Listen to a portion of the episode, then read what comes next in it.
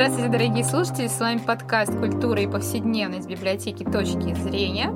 С вами, как всегда, у микрофона Вера Никитина и Полина Баталина. Привет!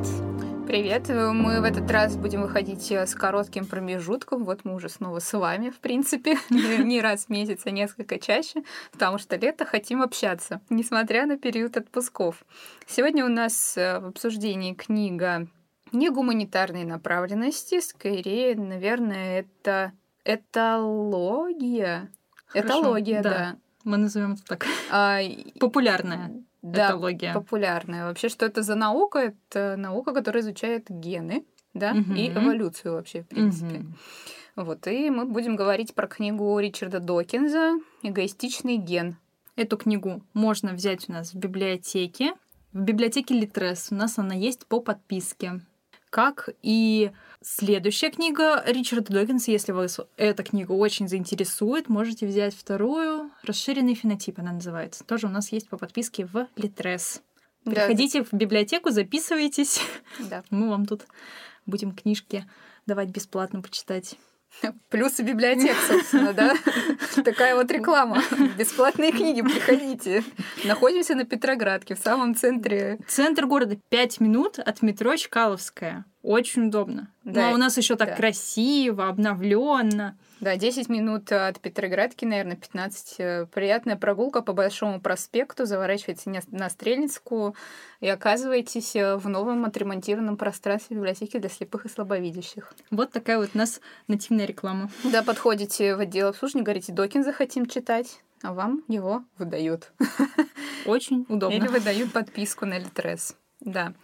А почему эту книгу ну, во-первых, у Полины там личная история, ей ее подарили. Да, мне подарили эту книгу, на самом деле, еще года два назад, наверное. Привет, Настя, спасибо, что подарила. И она у меня стояла на полке, я давно хотела ее прочесть, все никак не доходили руки. И вот, наконец-то, момент настал, момент истины. Да. Ну и еще, помимо того, что у меня она просто стояла на полке, это довольно интересный экземпляр. Не, не, не часто, не часто мы сталкиваемся с наукой о генах в нашей жизни, да. и вот книжка эта замечательная помогла чуть-чуть приоткрыть завесу тайны. Мы назовем это так. Очень красивая подача. А, я с книгой, э, с книгой не была знакома, была знакома с фамилией автора, потому что чего эта книга вообще популярная такая? Потому что оттуда слово мем пошло.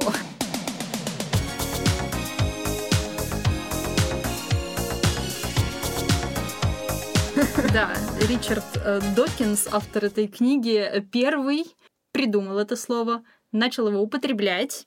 Угу. И оттуда вот оно распространилось, пошло в массы, и сейчас все, что мы знаем под этим словом, вот оно пошло из этой книги, на самом деле. Даже смешные картиночки из интернета тоже получили они... свое название, угу. да. Благодаря такой серьезной книжечке, толстенькой. Да, то есть мем есть в генетике, потом это перекочевало в обыденную речь. Вот. И не только в обыденную речь, но еще и в гуманитарных науках активно используется в какое-то среднее понятие. Культурной единицы? Да, даже тради- традиционные фольклористики, по крайней мере, они, они как-то очень продвигают тоже это понятие, но там свои есть нюансы, потом еще поговорим, когда будем мем подробно обсуждать. Э, изначально, изначально это, конечно, не было интенции автора рассказать нам про культурные единицы, да, распространяющиеся, он все-таки про гены больше хотел говорить.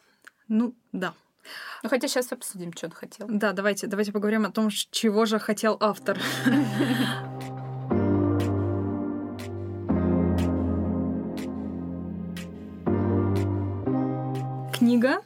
изначально была написана в 1976 году. Поправьте меня, если я не права. А, потом она переиздавалась в 1989 году, и в 2006 году было третье переиздание. Mm. Каждое переиздание этой книги Докинс сопровождал новой порции комментариев. Это э, книга, в которой раздел с, со сносками и комментариями занимает практически половину вот этого вот томика, который сейчас mm-hmm. лежит перед нами на столе. Mm. И мне кажется, что это хорошо характеризует манеру написание этой книги, манеру письма в этой книге. В том плане, что Ричард Докинс очень много делает отступлений, связанных с тем, что он хочет, чтобы мы правильно поняли то, что он имел в виду. Ну, чтобы не было никаких да. э, недопониманий, что он так сильно упрощает такую сложную науку, как этология. Там очень много комментариев, очень много сносок. Ну, то есть, мне кажется, что вообще половина этой книги это вот такие вот отступления небольшие от темы. Они тебе облегчали чтение или наоборот? Скорее, наверное, наоборот. Ну, то есть иногда здесь очень сложные такие конструкции, угу. очень сложная конструкция предложений. Ты пока читаешь, вообще не понимаешь. Тебе приходится перечитывать предложение несколько раз, чтобы понять, что, что, что там написано. Но это не всегда, не каждое предложение такое, но иногда такие попадаются. Угу. Это, конечно, сложно уловить мысль. Да, я должна сказать, что мы не всегда с Полиной выбираем те книги, которые мы уже прочли. То есть мы выбираем книгу, и вот как, как вы там в первый раз с ней же и знакомимся. То есть свежие впечатления довольно часто. Поэтому у нас могут быть и какие-то критические замечания. Да. Вот. Но никогда не выбираем какие-то низкопробные книги. На наш взгляд, скромные. Да, в своей книге Ричард Докинс, конечно, в первую очередь рассуждает о генах. Генах как самой простой единице информации, которую несет в себе любая машина для выживания. Ну да.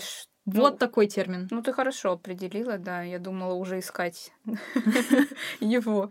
А, да, ну, собственно, да, получается, ген можно рассматривать как единицу, продолжающую существовать в ряду многочисленных последовательных индивидуальных тел, или еще одно, ген — это небольшой кусочек хромосомы, ну, самое простое угу. определение, потенциально сохраняющийся на протяжении, опять же, многих поколений. Ну, он очень настаивает вообще на долгосрочности гена. Да, говорит, что они бессмертные практически.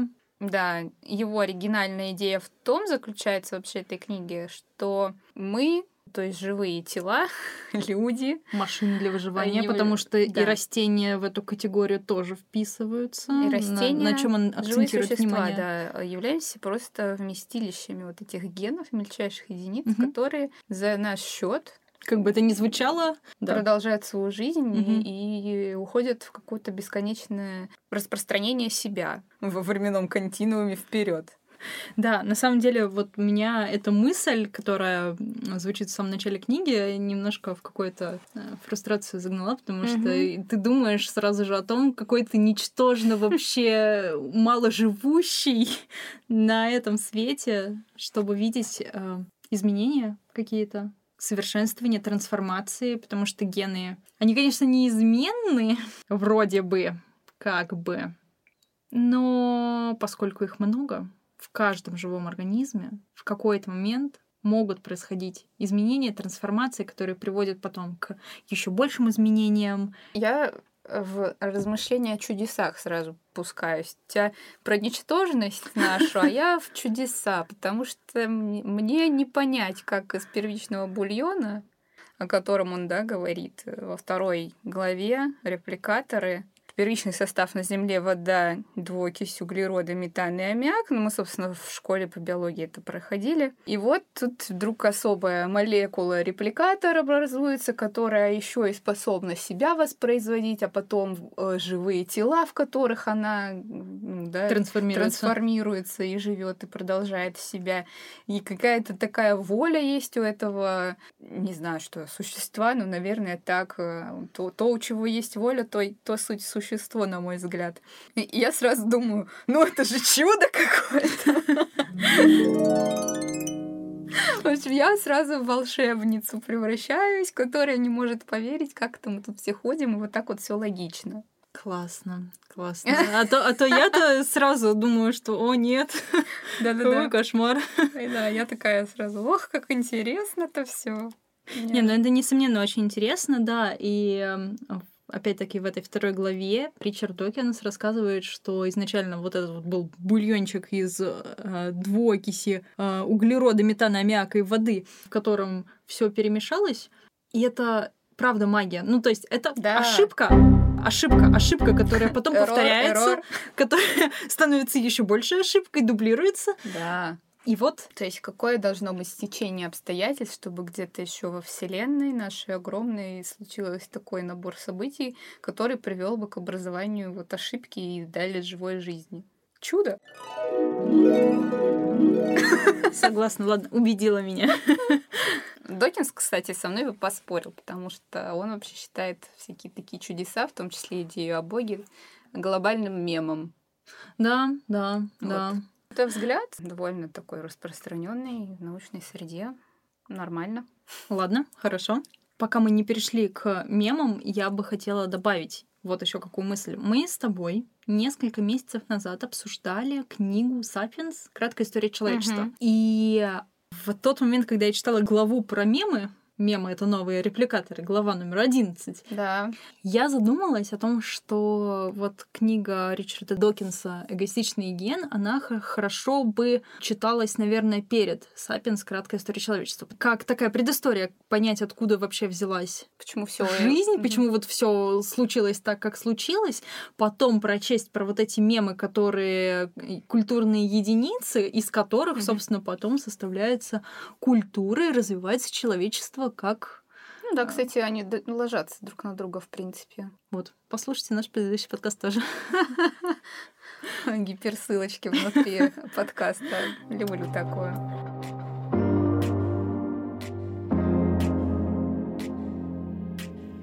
Вот тоже еще одна важная мысль в первой главе он об этом говорит, что он считает, что теория эволюции Дарвин дарвинизм, она должна быть тотальной, не только в эволюции живых существ, а вообще, в принципе, вот в развитии чего бы то ни было uh-huh, uh-huh. на Земле.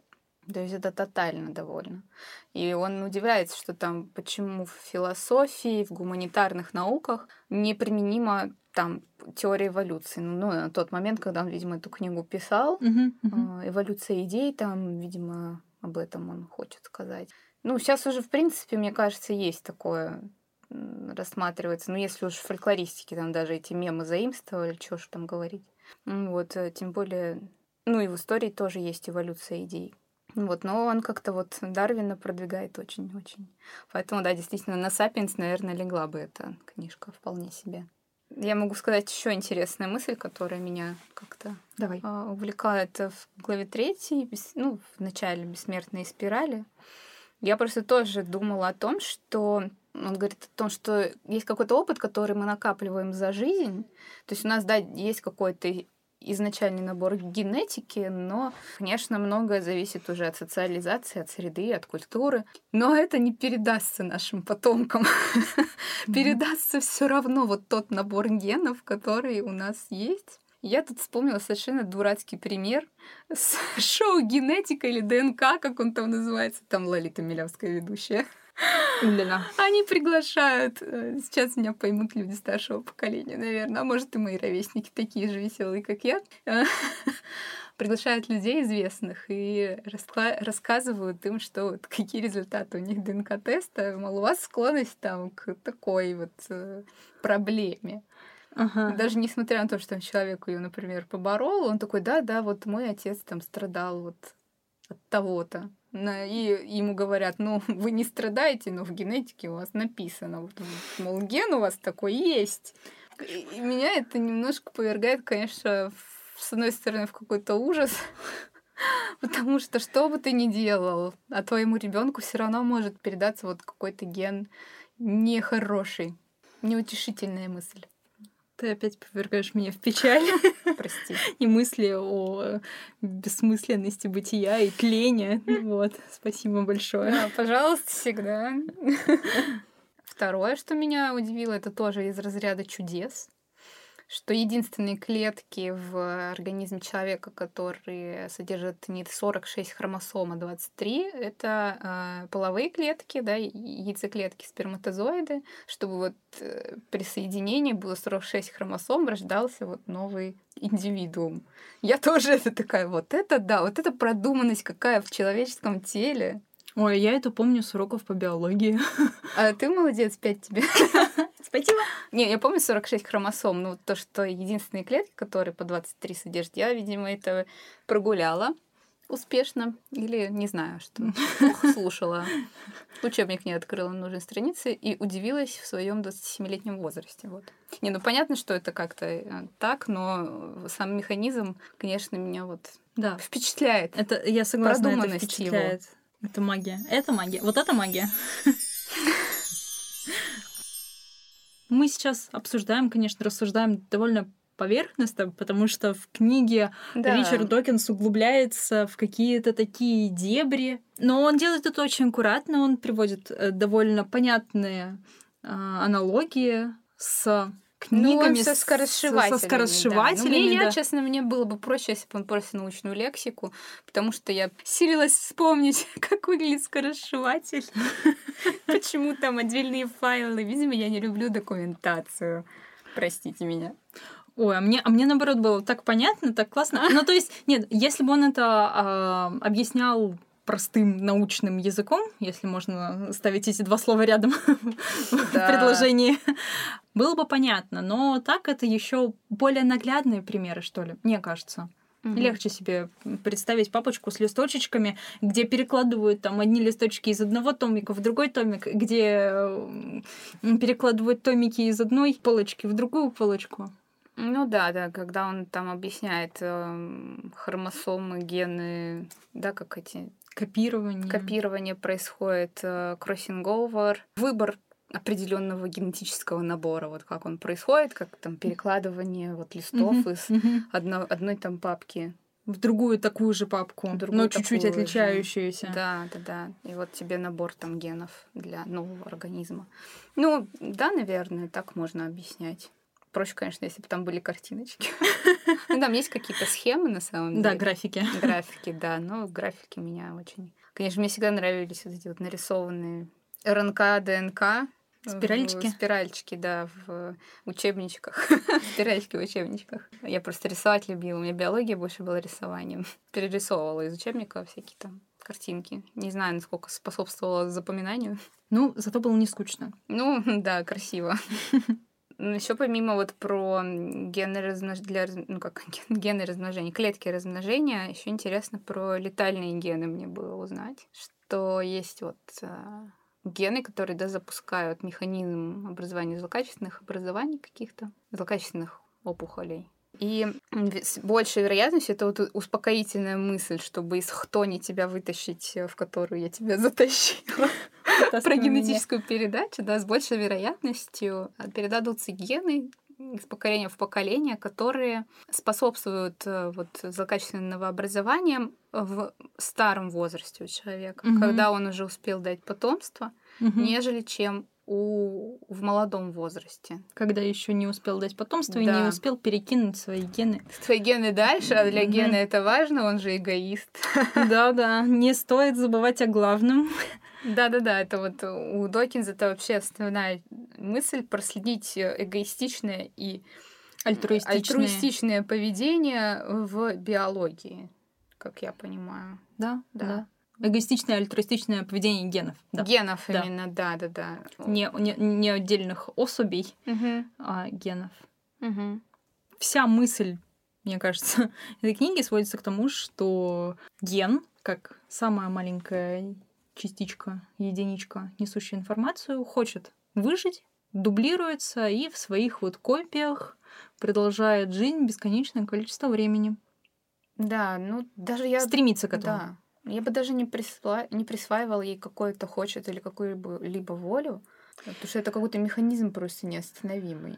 Вот он так просто говорит тоже про это эгоизм, альтруизм. Ну, какая там может быть вот воля? Он половину книги пишет о том, что не, нету никакой воли, я да. просто это использую да, для того, да. чтобы было наглядно и понятно. Да, да, да, но она все равно путает немного. Да, по сути, там просто нет какой-то но это все автоматически, это автоматические да. действия, которые не несут какой-то нагрузки.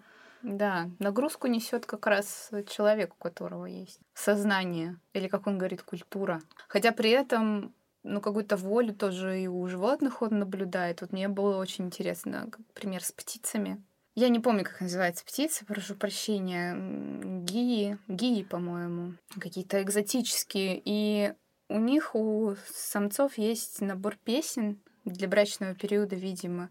И это репертуар, который они обретают не генетически обусловленно, а слушая у других птиц. Угу. То есть они слушают своих сородичей, им нравится какая-то, видимо, песня, ну, условно говоря, песня, mm-hmm. и они ее потом воспроизводят. То есть это какое-то, грубо говоря, социально обретаемое знание. Ну да, да, птицы тоже не лыком шиты, назову это так. А генами. Генами, генами шиты. Да, да, это, это очень интересное наблюдение. Как раз вот мы перешли к той самой одиннадцатой главе про мемы, да. И в которой Докинс рассказывает, что мемы это не только вот у людей, но и бывают у птиц разные примеры. Вот отличный пример с птицами и песнями. Да, эта глава вообще, она полезна для культурологов, гуманитариев, и, откровенно говоря, если вам интересна только миметическая теория, да, которую mm-hmm. преподают в вузах или, ну, как бы вообще дают, в принципе, с упоминанием Докинза, ну, достаточно посмотреть главу 11. Ну, примерно понять, что он пишет вообще в принципе, конечно, mm-hmm. хорошо бы начальные главы посмотреть. Вот, а в принципе, да, ну, на 11 главе сконцентрироваться, там все понятно написано. Коротко и ясно. Да. Там вообще, вот он культуру рассматривает как тоже такую эволюцию, однако, в отличие от генетической, генетической изменяемости передачи, да, э, культура изменяется, как и язык, на высоких скоростях.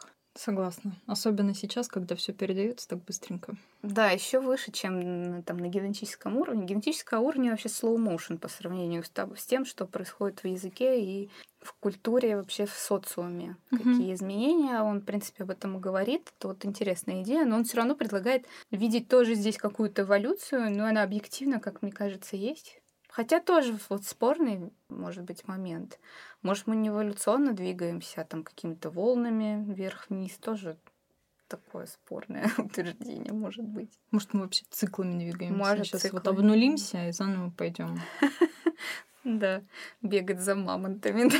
Нет, конечно, но... Но все равно Просто одна из теорий тоже, чтобы понимание было, как бы не объясняющий тотально, может, все, все явления. У меня какие-то были моменты, где мне хотелось сказать, ну, наверное, не совсем так. Ну, да, я согласна. С книжкой можно поспорить немножко, иногда, в некоторых местах. Когда ты понимаешь, о чем идет речь, тогда ты можешь попытаться вставить свои 5 копеек. Ну да.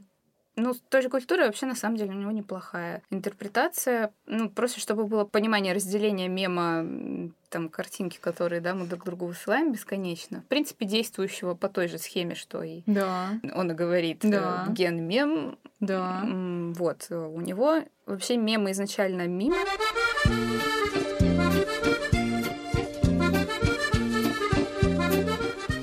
Важное замечание. И очень смешной у переводчика, по крайней мере, в той книге, которую я читала. Он говорит, «Э, в письменной культуре закрепилось название мим, поэтому мы будем писать мим. Да? Нет, у меня уже мем. Ну, я был старый перевод, видимо, это забавно очень. Вот, только впоследствии мы стали все говорить мем, видимо, транслитом читая с английского, ну да. который in English это мем все таки а мы уже просто себе переняли, ну, написано мем, значит мем. Вот, а изначально мим говорилось в переводе. Забавно. Так вот, э, примерами мимов в культуре, да, служат мелодии, идеи, модные словечки и выражения, способы варки похлебки или сооружения арок. И вот дальше интересная фраза. Точно так же, как гены распространяются в генофонде, переходя из одного тела в другое с помощью сперматозоидов или яйцеклеток, мимы распространяются в том же смысле, переходя из одного мозга в другой с помощью процесса, который в широком смысле можно назвать имитацией. Например, например, простой пример. Угу. Ты ребенок, слышишь песенку, такую про простую какую-нибудь. Угу. Она тебе нравится, ты берешь ее, запоминаешь, приходишь домой, поешь маме ей нравится, она запоминает. И так эта песенка переходит как мем. Ничего, ну, как бы... Нравится, то же самое. Ребё... что у тебя от ребенка к матери такая нетипичное распространение традиции. Да, да, ребенок там понахватался в своих детских садах чего-то. Пришел к матери, передал ей. Вот. Жили у бабуси два веселых гуся. Нет, там какие-нибудь Simple Dimple, нет, попит. Ну, это ладно, вот то, что от ребенка к матери может передаться. Да, да, да, Клава Кока. Не знаю, что-то там покинула чат-чат. Ну, вполне, да, вполне. Ну, кстати, хорошим примером вот служат какие-то, наверное, народные всякие штуки. Если про тех же двух гусей, там, не знаю. Изначально как детская там песенка будет, потешка существовать. Потом это уйдет в, во взрослое, например, э, употребление в качестве анекдотического. Ну, какие-нибудь там шутки скобрезные, может быть. А потом это может уйти обратно в детский фольклор, исчезнуть там из взрослого, и уже mm-hmm. дети будут шутить между собой.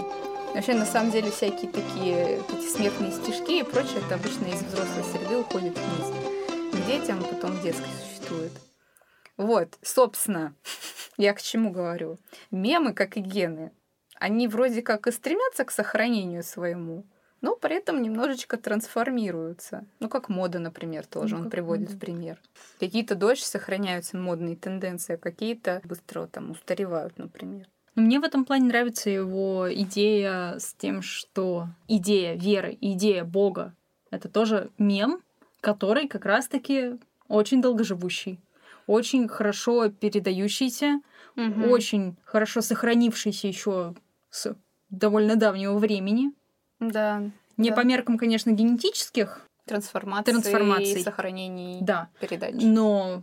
Ну да, он как Тем сверхмем такой да. получается в его теории. Интересно, что он говорит, объяснить, почему тот или иной мем закрепляется, а другой исчезает, нам довольно сложно. У него это аргумент, э, потому что он психологически привлекателен для мозга, да, для живого организма, который стремится к сохранению жизни. Но в целом объяснить, почему дальше, да, его коллеги э, его спрашивают, так а психологическая привлекательность из чего строится? Но здесь уже объяснить это ну, невозможно. Потому что мозг состоит из э, клеток, угу. клетки гены. А почему ген хочет того или иного? У него нет интенции какой-либо. Он ничего не хочет. Он, он ничего не хочет. Воспроизводится. То есть ответить на вопрос, почему то или иное является психологически привлекательным, по Докинзу невозможно. Вот так. Такая цепочка рассуждений. Хотя, ну, мне кажется, это слишком сложно, потому что на самом деле, ну, многие социальные процессы можно обусловить каким-то контекстом, не знаю, историей, культурой, культурой той же. Угу. Тут уже какое-то усложнение ученого этолога, как на мой взгляд, по крайней мере. Вот. И вообще у него, кстати, влияние гена и мема которые неосознанно распространяются, да, угу. просто стремятся к, к распространению. Да, господи, даже не стремятся, а просто распространяются. Вот их влияние как-то можно... Человек может контролировать. Это у него вывод такой книги. Вот он говорит, что человек обладает силой, позволяющей ему воспротивиться влиянию эгоистичных генов, имеющихся у него от рождения, и если это окажется необходимым, эгоистичных мимов, ну или мемов, полученных в результате воспитания. Вот я тут и согласна, и нет, у него как будто сразу знак. Он все время тоже сам с собой спорит, говорит, я не mm-hmm. хочу говорить о том, что мем это только знак минуса. Ну, тут вот как-то довольно ярко звучит это. Мне, Будем с ним спорить. Мне кажется, Давай. не со всей стереотипией вообще стоит бороться, она облегчает нам жизнь. Ну да. Не стоит возводить ее в абсолют. Не, ну да, да, да. Тут вообще как бы уже если в культурологию уходить э, или в опять же, исследование традиций. Вот интересно, просто у меня все время параллели в голове возникали. Вот его слов там, и там тем, что, чем я занимаюсь, занималась. Что вот есть три способа по Адоневой и Олсон. Это исследовательницы русской традиции крестьянской. Три способа взаимодействия с традицией. Ну, в принципе, с мемом. Традиция — это и мем есть, потому да. что он неосознанно э, редуплицируется. Это традиция, то есть принятие стереотипии — это трансгрессия, отрицание стереотипии угу. и компромисс. Угу. Компромисс — это когда ты используешь какую-то тактику приспособления. Вроде как принимаешь, но при этом что-то свое продвигаешь. Васька слушает да ест, то есть соглашаешься, в принципе, но... Ну да, это вот так, тактики, тактики слабых называется. Да, есть стратегии сильных, и есть тактики слабых. Вот скорее компромисс это про тактики слабых да, который как-то приспосабливается к имеющимся условиям. В принципе, вот и с, с, с мемом также можно взаимодействовать. Да, конечно. Ты пересылаешь своей родственнице дальше по кругу сообщение «Доброе утро с днем хлеба». Или же ты не подчиняешься этому. Или вирусу. ты придумываешь что-то свое. Да, или, или ну вот да, тоже трансгрессия уже. Запускание своего мема. А дальше уж как приживется, не приживется. Ну да, да. Ну вообще вот эти мемы, они хорошо ложатся, и генетическая вот эта вот распространяемость под всякое исследование текстов тоже, угу. традиционных в том числе. Угу. Потому что там в песнях, например, есть формулы. Ну или проще брать какие-то традиционные песни, где там, ну, только в определенных темах будут определенные формулы. Ну, грубо говоря, девица может грустить либо у окна, либо у ручья. Третьего не дано. Ну, может быть, будет какое-то третье, но он там будет очень редко встречаться. Угу. Там случайно, например. Случайно загрустил где-то в другом месте. Где-то у сосны. Ну вот, Чё бабушка там, случайно да. спела так. Угу. А так она будет у окна, у ручья, у окна, у ручья. И мне это тоже напоминает какую-то генетическую штуку. Ну да когда вот воспроизводятся определенные типы, и там, например, у окна будет чаще, чем у ручья.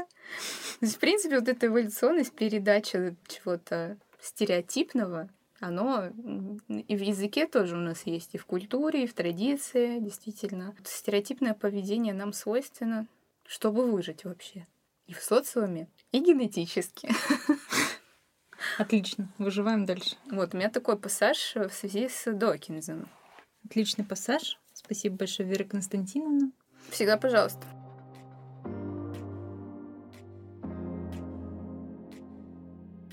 Напоследок мы вам скажем, что книга, конечно, интересная, занимательная, но написана она довольно странно. Мы у меня, у меня, да? у меня, например, были опечатки в книге. Uh-huh. Не то чтобы это было критично, uh-huh, uh-huh. но иногда глаз резала. Ну да, она... И конструкции там вот эти вот в предложениях, то, что вначале говорила, это было очень, очень сложно читать иногда. Я, я грешу на переводчика, но ну, не знаю. Мы, да, надо Докинза, видимо, проверять. Пойдем сходим, проверим. Да-да-да. А, уважаемый Ричард. Добрый день. Доедем-ка мы до куда, где он там работает у нас. Оксфорд? Нет, Стэнфорд. А неважно. Поедем. В Англию. Поищем. Как я помню. Пообщаемся. Да. Не, ну, ну да, да, там есть какие-то странности перевода, видимо, синтаксические конструкции. Ну, вообще часто вот недавно я слушала, кстати, классная есть передача, тоже посоветую нашим читателям. Что уж там, мне кажется, коллег тоже надо рекомендовать. Очень нравится мне, чтобы мне поделать, только бы не почитать. Да. Э, Дарья Касьян и Евгений Калинкин, Калинкин. ведущие. Очень хорошая передача. Они там обсуждают художественную литературу. Мы обсуждаем нонфикшн. так, обсуждают... напомним, а то вдруг вы думаете, почему романы никогда не звучат. А мы потому что на нонфикшене сконцентрировались, то есть на научной, популярной, мемуаристической, документальной литературе. А вот у ребят там, значит, художественная. И вот они говорили о том, что книга может быть культовой, обсуждая грозовой mm-hmm. перевал, но не популярной. Вот мне кажется, причина в том такого перевода, что книга-то может и культовая, потому что, боже, понятие мема пошло отсюда. Да. Но да. не популярный. То есть ее там не будут ну, кучами читать. Вот так. Ну, согласна, согласна. Там миллион раз не переиздадут, так же, как и Эмили Бранте. Вот. Но в любом случае, если вдруг вы заинтересовались, можете взять ее у нас в библиотеке. Еще раз. Реклама. Еще раз. Да. Приходите, читайте, слушайте нас. Да, слушайте. И вообще напомним, что у нас книги в разных форматах есть.